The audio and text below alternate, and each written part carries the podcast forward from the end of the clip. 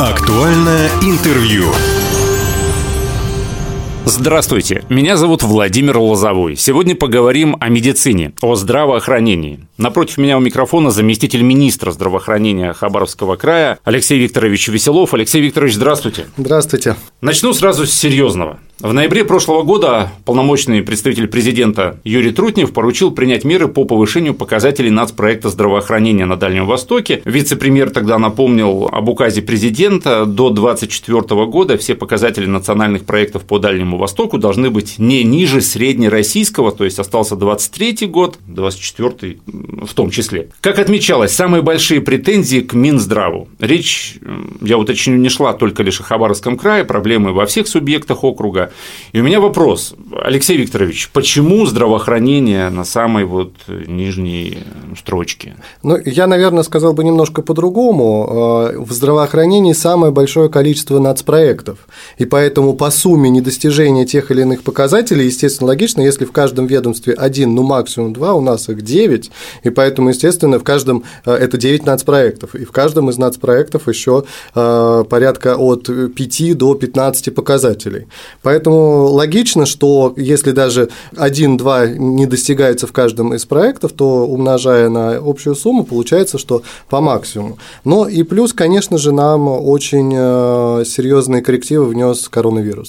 Есть часть проектов, э, которые связаны с э, диспансеризацией, связаны с профилактическими осмотрами и так далее. И, собственно, эти показатели, они напрямую зависят от э, возможности беспрепятственно попасть в медицинскую организацию. Когда мы работали в коронавирусной инфекции, часть медицинских организаций нам пришлось перепрофилировать, а остальная часть, конечно, оказывала прежде всего лечебную помощь. Угу. И по профилактике даже само министерство выпускало циркулярные циркуляры о временном прекращении приостановления. Ну так все-таки 24 год, есть понимание, каким образом, вот, в какие сроки региональные Минздравы, в частности, Минздрав Хабаровского края будет выполнять вот поручение президента России? Конечно, мы э, разработали и дорожные карты, и делаем э, неимоверные усилия для того, чтобы достигать те или иные проекты. Ну, на самом деле комплексно каждый из проектов, он направлен на ту или иную нозологическую форму, то есть, например, борьба с сердечно-сосудистыми заболеваниями или э,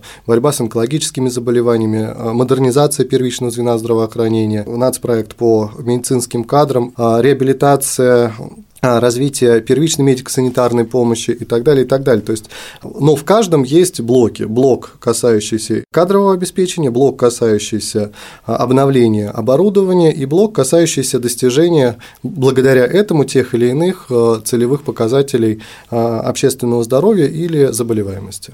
Где самая а, сложная ситуация, если брать вот медицину, да, и нас проекты сказали 9, да, где самая сложная ситуация? Какой области? А, ну, если говорить э, все-таки общим о проектах, ага. то, наверное, один из самых таких краеугольных камней это э, все-таки кадровое обеспечение и э, оборудование. По кадрам это процесс очень долгий. Шесть лет студенты учатся в медицинских университетах, потом два года ординатура, э, то есть это 8 лет. И, конечно, решить за 1, 2, 3 года это очень тяжело, потому что основной э, ресурс – это программа «Земский врач» или «Земский фельдшер». Он подразумевает дополнительные стимулирующие выплаты для специалистов, которые решили переехать в малонаселенные либо сельскую местность, либо в поселке. Но они перемещаются из одного субъекта в другой и получают получается, что в целом-то э, не прирастает. В свое время. То есть люди приезжают на какое-то время, а потом уезжают. Конечно, они переезжают в другой регион, и получается, что а, от перемены мест слагаемых сумма не сильно меняется. В советский период готовилось достаточно много специалистов, и 90-95% оставались в отрасли. В свое время, э, в конце 90-х, начале 2000-х, это те специалисты, которые сейчас как раз достигают кому э, от 40 до 50 лет, и которые должны быть основной прослойкой, э, которые учат молодежь. Вот получается, что эти кадры, они уходили в другие отрасли, это прежде всего в отрасли фармбизнеса. И, и поэтому из 100%, кто заканчивал учебу, порядка 30 не оставались в медицине именно с в лечебной, они уходили в иные открывшиеся вакансии, и, соответственно, отсюда и наблюдается вот этот тянущийся хвост дефицита кадров. И он, конечно, будет восполняться за счет тех программ, которые мы сейчас делаем. Это и увеличение контрольных цифр приема, в том числе у нас в университете, это и отдельные медицинские классы, медицинские школы, но очень длительный процесс. То есть мы увидим реальную, э, э, ну, максимальное достижение этих результатов именно э, ну, не ранее, чем через 5-6 лет от начала тех программ. То есть ну, получается, что к 2024 году мы, конечно, смотрим оптимистично, но очень надеемся, что ситуация поправится. Ну вот если конкретно говорить, насколько увеличилось количество абитуриентов в медуниверситете? А, но если Лечфак и педиатрический факультет а, в среднем выпускали, и сейчас вот чуть-чуть прирост идет 220 человек, то сейчас это уже цифра порядка 350. И стоит э, поручение, и контрольная цифра приема планируем до 500 в год. То есть практически двоекратно увеличить. Это серьезно. Кто учить будет? А, учить будут э, те специалисты, которые сейчас а, также готовятся. Михаил Владимирович Дегтярев поддержал идею краевой аспирантуры, финансирование из краевого бюджета, и, соответственно, мы сейчас набираем аспирантов, это более короткий путь, это я сам аспирант может преподавать, и, собственно, три года э, это уже будет окончание аспирантуры и защита кандидатской диссертации. И этих специалистов мы сейчас интенсивно готовим. Вы говорили о медицинских классах, имелось в виду школьные. Школа, да, да, школа. Уже в Хабаровске есть? Конечно, конечно. Насколько это может решить проблему в дальнейшем? Ну, вы знаете, я э, скажу о личном опыте. У нас э, было две тематические смены э, в созвездиях, и во втором, второй тематической смене я принял активное участие. Было порядка 90 ребят, очень заинтересованных, замотивированных. Это 10-11 классы, и они очень хотят поступать в медицинский вуз, и, собственно, с ними занимаются преподаватели. Они реализовывали проекты в рамках проекта проекта «Волонтеры-медики» школьники. То есть даже такая история есть, и я вижу, что а, их число растет. Один из проектов у них был даже именно направлен на вовлечение самих же себя, то есть других школьников, именно в волонтерское движение и в а, медицинскую отрасль. Вы говорили о том, что увеличилось количество абитуриентов. Это за счет целевого набора? Да, за счет целевого набора. То есть люди потом должны будут отработать э, ну, Конечно, но там, откуда приехали? Это логичная концепция. Не обязательно откуда приехали, а с кем они заключили целевой договор. А, ну да. То есть мы, э, как орган исполнительной власти, э, смотрим, где какой у нас есть дефицит. Мы это все официально публикуем на нашем сайте, и люди выбирают ту отрасль, которую они планируют дальше, и медицинскую организацию. Вы еще отметили оборудование медицинское оборудование тоже проблемный да, вопрос, момент. Расскажите, оснащение больниц. Что можно назвать из того, что появилось в арсенале больниц Хабаровского края в прошлом году самым необходимым, самым долгожданным? Я слышал, что вроде как 12 единиц так называемой да, сложной, тяжелой медицинской техники а, поступило в больницы края. Вот что действительно, за что вы рады как заместитель министра а, здравоохранения? Ну, на самом деле, мне даже кажется, гораздо больше, потому что сложно она бывает, есть так называемая тяжелая техника, да, а есть высокотехнологичная.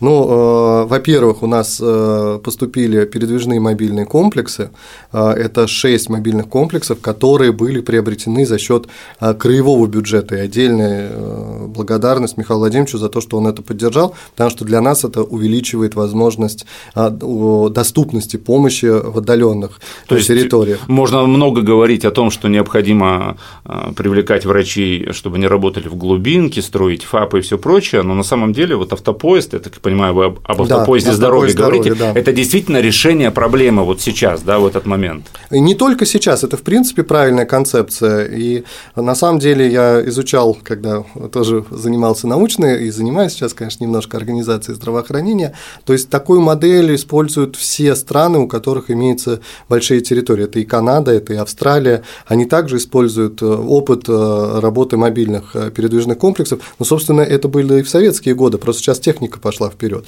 Сейчас можно разместить маммограф, можно разместить флюорограф, размещаются клиник-лабораторная диагностика, ультразвуковые методы, офтальмология, неврология, то есть это огромное количество специалистов. Автопоезд здоровья – это была новинка того года, по-моему, да? Позапрошлого. Позапрошлого. Позапрошлого. Позапрошлого. Позапрошлого. Был один, да, автопоезд? Один, да, но Докупили прошлом... 6? Да, мы, то есть, мы сформировали второй поезд. То есть у нас... Из шести машин? А, да, то есть в каждом у нас а, один локализован, назовем так, на Хабаровск и а, южные районы, а второй локализуется в Комсомольске и ездит, соответственно, по а, центральному части ага. Хабаровского края. То есть был один автопоезд из шести машин, да? Ну, каждая Сейчас машина, я так понимаю, это кабинет, грубо говоря. Ну, да? то есть это, ну да, это даже иногда это комплекс кабинета. Комплекс кабинета. Да, потому что есть вот э, большие на КАМАЗах, например, одномоментный флюорограф и маммограф, то есть это, в принципе, три помещения, ага. они достаточно большие. И сейчас закуплен еще один автопоезд, также из шести да. машин, и он по комсомольскому направлению туда, а, да, в ту ну, сторону. Да, то есть мы немножко его переформатировали, та часть ушла в комсомольск, ага. часть осталась здесь,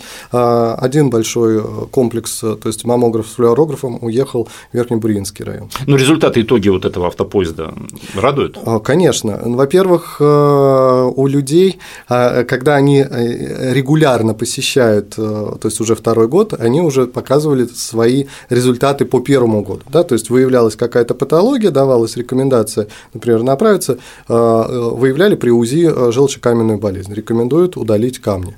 Да, дальше уже приходили пациенты и рассказывали эту историю. То же самое офтальмология. Увидели катаракту, рекомендовали хирургическое лечение, дальше уже на контрольное даже обследование приходит пациент для того, чтобы посмотреть, все ли у него хорошо после операции. Ну и, конечно же, дополнительно новые выявляются патологические состояния, которые мы вовремя диагностируем и э, пациентов направляем на угу. лечение. Итак, автопоезд здоровья, еще один автопоезд здоровья появился в Хабаровском крае. А, что еще из техники, из оборудования? Значит, э, достаточно большое количество рентгенологических аппаратов. Это и рентгенаппарат для флюорографии в Советской гавани, флюорограф и рентгенаппарат на три рабочих места, территориальный консультативно-диагностический центр Комсомольск на Амуре, это в городскую больницу номер 3 рентген-аппарат флюорограф, также флюорограф-маммограф в больницу имени Шевчук. А, и а, очень важно для меня, поскольку я а, гастроэнтеролог, мы закупили видеоэндоскопические стойки в Комсомольск на Амуре, это в больницу имени Шевчук и в седьмую городскую больницу. Очень хорошее, то есть самое современное оборудование, просто вот реально, почему спрашивали проблему, мы его очень долго ждали. То есть э, это ожидание было свыше 6 месяцев, ну понятно, что э, это сопряжено с санкционным давлением. А, вот так. Потому что медицинская техника – это одна из самых сложных э, в плане импортозамещения да, сфер, да? Да, к сожалению, мы должны констатировать этот факт, но, опять-таки, я очень э, благодарен и правительству края, и правительству Российской Федерации, все с пониманием относятся к этой ситуации. Главное, что мы движемся вперед, и техники становится все больше и больше. Я не говорю об ультразвуковых аппаратах, я не говорю о, о целых офтальмологических кабинетах, это гинекологические кабинеты, в это, конечно, огромное количество ЭКГ-аппаратов, холтеровского мониторирования, это аппараты для реабилитации. Только в Центр э, реабилитации Амурский э, для детей мы приобрели оборудование свыше 70 миллионов. Это вот Хабаровский? Да, Хабаровский, да, наш э, в городе Санаторная Хабаровск. Улица. Да, да, улица Санаторная, да, он когда-то был санаторий Амурский, сейчас он детский реабилитационный центр. И, конечно, они такого оборудования не видели много-много лет. Я, если честно, не знал, что этот центр ну, развивается, функционирует. Если Я очень рекомендую посетить, э, просто даже как там очень открытый врач, э, главный врач, и она с удовольствием, я думаю, вам проведет экскурсию по своему центру. Недавно появилась информация, что в первой краевой больнице МРТ аппарат да, появился. Его да. не было, я так понимаю, там. Что касается МРТ, а, не МРТ, КТ. КТ. А, да, извините, да, поэтому я уже даже задумался. Нет, уникальный совершенно 160-срезовый компьютерный томограф для диагностики самых уникальных сосудистых образований. То есть это по программе по борьбе с сердечно-сосудистыми заболеваниями и заболеваниями при остром нарушении мозгового кровообращения. Уникальнейший аппарат. Он, конечно, позволяет находить такие патологии, которые, ну, раньше мы, честно говоря, просто не видели. Он один? Он один, но это, он достаточно его и на край, потому что выстроена нормальная маршрутизация. Э, в 95-99% случаев мы можем диагностировать на иных компьютерных томографах. Кстати, о тяжелом уровне. Вяземском у нас КТ тоже э, пришел, вот сейчас э, пусконаладочные работы завершены, и, собственно, он должен в ближайшее время заработать. И если говорить по онкологической программе, у нас новые 5 лапароскопических стоек в ККЦО поступило, и ангиограф сейчас должен уже тоже поступ... смонтироваться и впуститься в работу ну, огромное количество. Есть кому работать на, этом оборудовании? Да, конечно. Тут опять-таки нужно э, разделять. Если говорить о Комсомольске, я в новогодние праздники объехал 9 муниципальных районов, э, и как, мне очень порадовало, что у нас есть молодые эндоскописты, которые знают, понимают и готовы работать на эндоскопическом оборудовании. Что касается рентген-аппаратов, маммографов и компьютерных томографов, у нас достаточно большое количество и рентгенологов, и рентген-лаборантов, очень высокий уровень их подготовки, и плюс у нас создана единая цифровая система с принятием э, второго мнения, да, то есть это и Центр Вивея, и Первая краевая больница имени Сергеева имеют э, а, референс-центры, угу. и любой снимок в онлайн-режиме будет проконсультирован ведущими специалистами края, для, если возникают какие-то ну, сложные диагностические случаи. Когда мы говорим о дефиците кадров да, в медицине, мы говорим о чем? Потому что, ну, допустим, коммерческие клиники, там все в порядке с врачами, с докторами, с медперсоналом. Э, речь идет о поликлиниках, о больницах, где не хватает врачей? Ну, э, я, наверное, немножко бы в другую плоскость ушел. Э, речь идет о разных видах специальности. То есть, если говорить, например, даже дерматологи, психиатрии, я вижу, что там у нас достаточно все стабильно с кадровым обеспечением. Не очень привлекательные специальности врачей общей практики, врачей-терапевтов в поликлиниках. Этот мы действительно всегда ощущаем дефицит. И, наверное, связано это с тем, что достаточно большая нагрузка идет на этих специалистов. Э, и не только э, чисто медицинская, хотя это понятно, когда у нас эпидемия ОРВИ, э, и, извините, одномоментно 12-15 тысяч человек, и нужно все вызовы обслужить, то врачи работали в режиме практически 16 mm-hmm. часов. То есть, когда идет речь о дефиците кадров в системе здравоохранения, это в первую очередь терапевт и педиатр. А, да, ну и, э, кстати, удивительно стала менее популярна хирургия. В мою, как говорится, когда я учился, у нас очень много хотели идти хирургами. Я сейчас э, общаюсь со всеми студентами ДВГМО, и вот общался с пятым, с шестым курсом, и меня поразило, насколько осторожно э, выбирают именно хирургию. Очень хотят все быть лорбой, вот ринолингология, да, это офтальмология, она очень популярна менее популярна стала акушерство и гинекология, хотя мне казалось, всегда она была такой востребованной специальностью.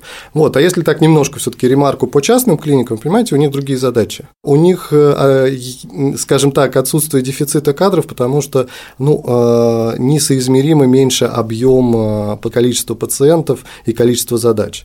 Вот. Поэтому здесь не, не то, что кадра часов, я бы сказал, дефицит, да, то есть мы, наши специалисты не успевают выполнить максимум все те задачи, которые перед нами ставятся, и они, конечно, стараются. В прошлом году была проделана серьезная работа по капитальному ремонту если можно, назовите наиболее важные, на ваш взгляд, вот отремонтированные, построенные медицинские учреждения. Какие планы на этот год? Конечно же, меня интересует долгострой, это и Хабаровский туб-диспансер, Николаевская больница, Комсомольск на Амуре, там тоже есть проблемы. Ну, смотрите, если говорить о капитальном ремонте, то два объекта, которые э, мы э, открывал Михаил Владимирович, это э, детская поликлиника в Троицком, и э, завершен э, капитальный ремонт э, в хоре двухэтажного здания больницы. Очень хороший качественный ремонт, и в одном и в другой медицинской организации я был там и в момент открытия, и вот сейчас ездил опять в режиме новогоднего объезда. Конечно, это привлекает. Есть незаметные ремонты, но тоже очень важно. Например, в солнечной ЦРБ мы практически полностью заменили вентиляцию, обновили, потому что здание это 60-70-х годов, и сделать вентиляцию для пациентов, может быть, это не очень будет заметно, но для нас это большая радость. Ну и, в общем-то, выполнено практически 20 капитальных ремонтов, да, 20 объектов, которые мы ремонтировали. А, и, конечно же, это и завершается ремонт и э, первой краевой больницы в поликлинике, это ремонт и идет сейчас полным ходом а, в 11-й поликлинике, то есть большое количество объектов. Но по капитальным ремонтам и на этот год большие планы. Мы сейчас надеемся, что все-таки угу. все участники а, рынка будут отзывчивы и минимизируется количество недобросовестных Вы подрядчиков Да, мы подрядчика, конечно. Потому что, ну, бывает, к сожалению, такой волюнтаризм, когда люди выходят, э, заявляют по каким-то минимальным ценам, говорят, что что-то сделают, что-то пытаются, не получается ничего, и они уходят, бросают объект. Для нас это, конечно, всегда очень тяжело. Это плавно перетекает, собственно, и в темы наших долгостроев, потому что тоже, а, например, детский больничный комплекс очень сильно подвели подрядчики. Комсомольский на Амуре? Комсомольский на Амуре, да. И сейчас, слава тебе, Господи, а, военная а, строительная компания, и здесь был контроль Владимира Владимировича Путина, поскольку Комсомольск является городом президентского внимания, и сейчас возобновлены работы по строительству и завершению строительства этого комплекса. Что касается Николаевской ЦРБ и что касается туберкулезного, то есть тоже, я думаю, ну, благодаря пристальному вниманию потихонечку-потихонечку эти объекты э, будут завершаться, особенно в Николаевске, я был тоже перед Новым годом, смотрел, работы потихонечку ведутся, сам строительство, с моей точки зрения, ну, я спросил, то есть уже здание теплое, дальше там отделочные работы и установка оборудования. Большая радость по детской поликлинике Прибрежным в Хабаровске, она практически уже полностью готова, то есть получено завершение на ввод в эксплуатацию, и сейчас идет э, монтаж, установка, наладка оборудования, и, собственно, мы надеемся ее во втором квартале, э, ну, весной обязательно открыть, и она будет уже примет первых своих посетителей. Такая же история с детским инфекционным корпусом, даже сказал, это как детская инфекционная больница, потому что он, он в пол площади больше, чем вся больница Петровича, да, почти 15 тысяч, хотя это считается ее инфекционное отделение и корпус. Да.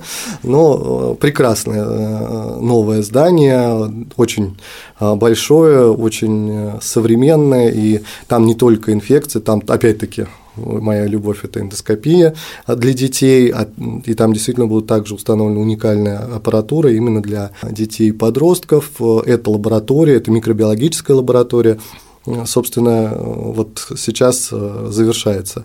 То есть, э, что касается Николаевской больницы, что касается э, инфекционного корпуса больницы имени Петровича, можно сказать, что в 2023 году ну, вы знаете, Или о сроках говорить преждевременно? Я, я очень, не, ну что касается инфекционного корпуса в Петровиче, однозначно. А, в 2023 году здесь я могу совершенно спокойно. По остальным объектам, наверное, правильнее, чтобы все таки давал комментарии Министерства строительства, поскольку они ведут эти работы. Ну, Это и туб-диспансер, и Николаевская. Да, да, да. То есть... Ну, по крайней мере, работы там идут. А, ну, по Николаевской я видел, да, угу. по тут, тут не могу сказать, я угу. не успеваю объехать все 93 учреждения одномоментно. Еще хочу спросить вот о чем. А, Михаил Владимирович Дегтярев в декабре говорил о создании акционерного общества по обеспечению да, сельских поселений лекарствами. Что-то делается, какие сроки, как это будет работать? Такой непростой вопрос, в принципе, та задача, которую решаем, но сейчас мы э, потихонечку э, даем возможность жизни э, Центра ДВЦЛО как организации были выделены значительные средства из краевого бюджета. Что касается акционерного общества, то здесь… Алексей да. давайте уточним. ДВЦО, вы имеете в виду Дальневосточный центр лекарственного, обеспечения. обеспечения да. Там речь идет о рецептурных лекарствах? Не только. Не Именно только? уже мы и по розничной продаже также а, проработали вопрос, то есть это была вторая половина декабря для того, чтобы э, наполнить минимальный ассортимент в их аптечную сеть угу, для, угу. именно для продажи. Я не говорю, понятно, по льготе там проблем-то а, нет, это их основное госзадание, а именно по рознице. Угу. Что касается акционерного общества, то сейчас э, эта э, работа ведется и большая, и она прежде всего сопряжена с э, нормативно-правовым регулированием этого вопроса, потому что медицина, в принципе, отрасль непростая, и плюс акционерное общество это все-таки э, структура, не, это не, не бюджетное учреждение, не автономное учреждение, поэтому здесь прорабатываются сейчас все э, вопросы нормативного правоурегулирования, чтобы сделать все правильно и грамотно.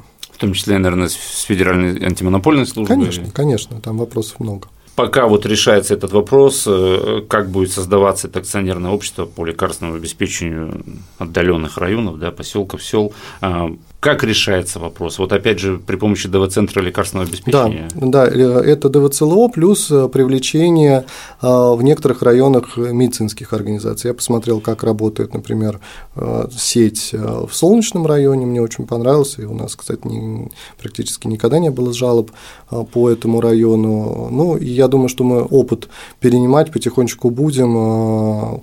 Действительно, труд кропотливый. Здесь же основная проблема, и о чем и говорил Михаил Владимирович, это рентабельность. Да, когда очень мало, малое количество населения, у них крайне низкая покупательская способность. Плюс ассортимент естественно, он также именно минимальный. Да? Людям нужны обезболивающие, ну, людям нужны препараты жаропонижающие, их э, ценовая рамка достаточно низкая. И а, поскольку все практически препараты входят в перечень ЖНВЛП, а, он ограничивает а, торговую наценку. Угу. И опять-таки из-за этого тоже возникает, что э, э, с учетом доставки рентабельность продажи этих препаратов минимальна, то есть это 3-4% от их стоимости, все остальное это их себестоимость и транспортировка и оплата услуг. То есть бизнесу просто невыгодно? Абсолютно, абсолютно. Соответственно, там нужна просто большая проходимость и рентабельность появляется в населении, ну минимум 2, в основном 3 тысячи. Вот где есть население 3-4 тысячи, там есть коммерческие аптеки.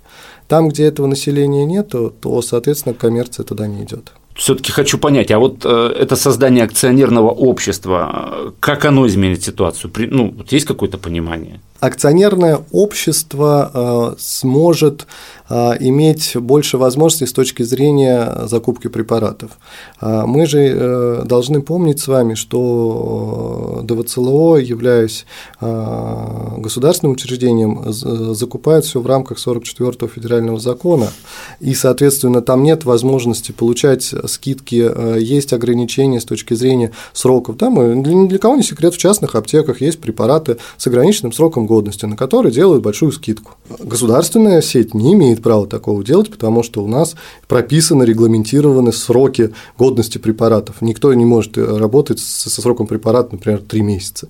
Вот, это нарушение э, законодательства для государственных учреждений. Соответственно, э, нет возможности продавать препараты со скидкой значительной, нет возможности покупать препараты со значительной скидкой. Поэтому, конечно, а у акционерного общества здесь будут руки развязаны. То есть это будет такое же учреждение, как любая другая частная структура. Только угу. акционером будет это общество, э, собственно, сам, само правительство края. А напомните, губернатор обозначил какие-то сроки? У нас э, целый протокол есть, но пока конкретных сроков именно уже э, реализации этого проекта нет, потому что, еще раз подчеркну, угу. что мы сейчас очень скрупулезно изучаем нормативную правовую базу угу. для того, чтобы здесь не возникло в последующем каких-то коллизий. Ну и, наверное, последний на сегодня вопрос, Алексей Викторович, он касается хирургии, в том числе, о которой мы сегодня говорили, да, почему-то молодежь не хочет э, быть хирургами, вот вы сказали, до сих пор удивляюсь. Мне казалось, это всегда такая элита медицинская. В декабре в первой краевой больнице прошли первые операции по пересадке почки. Насколько востребована насколько я понимаю, речь пока шла о родственных органах, да, а, но в мире в России почку от умершего донора, да, пересаживают. Да. Насколько это реально в Хабаровском крае?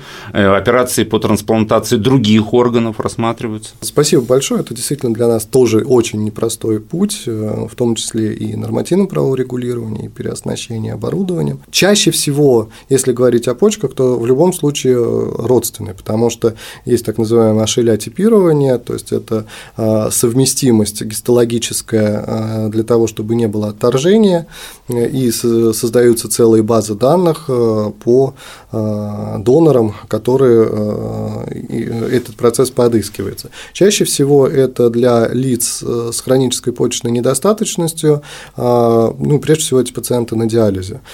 Понятно, что не всем пациентам, которые находятся на диализе, показана трансплантация почки, но часть из них нуждается и стоит в листе ожидания. Но у нас, э, если так посчитать, ну, порядка 200-250 человек находится на диализе, и, соответственно, мы ожидаем на этот год показатель в 30 трансплантаций.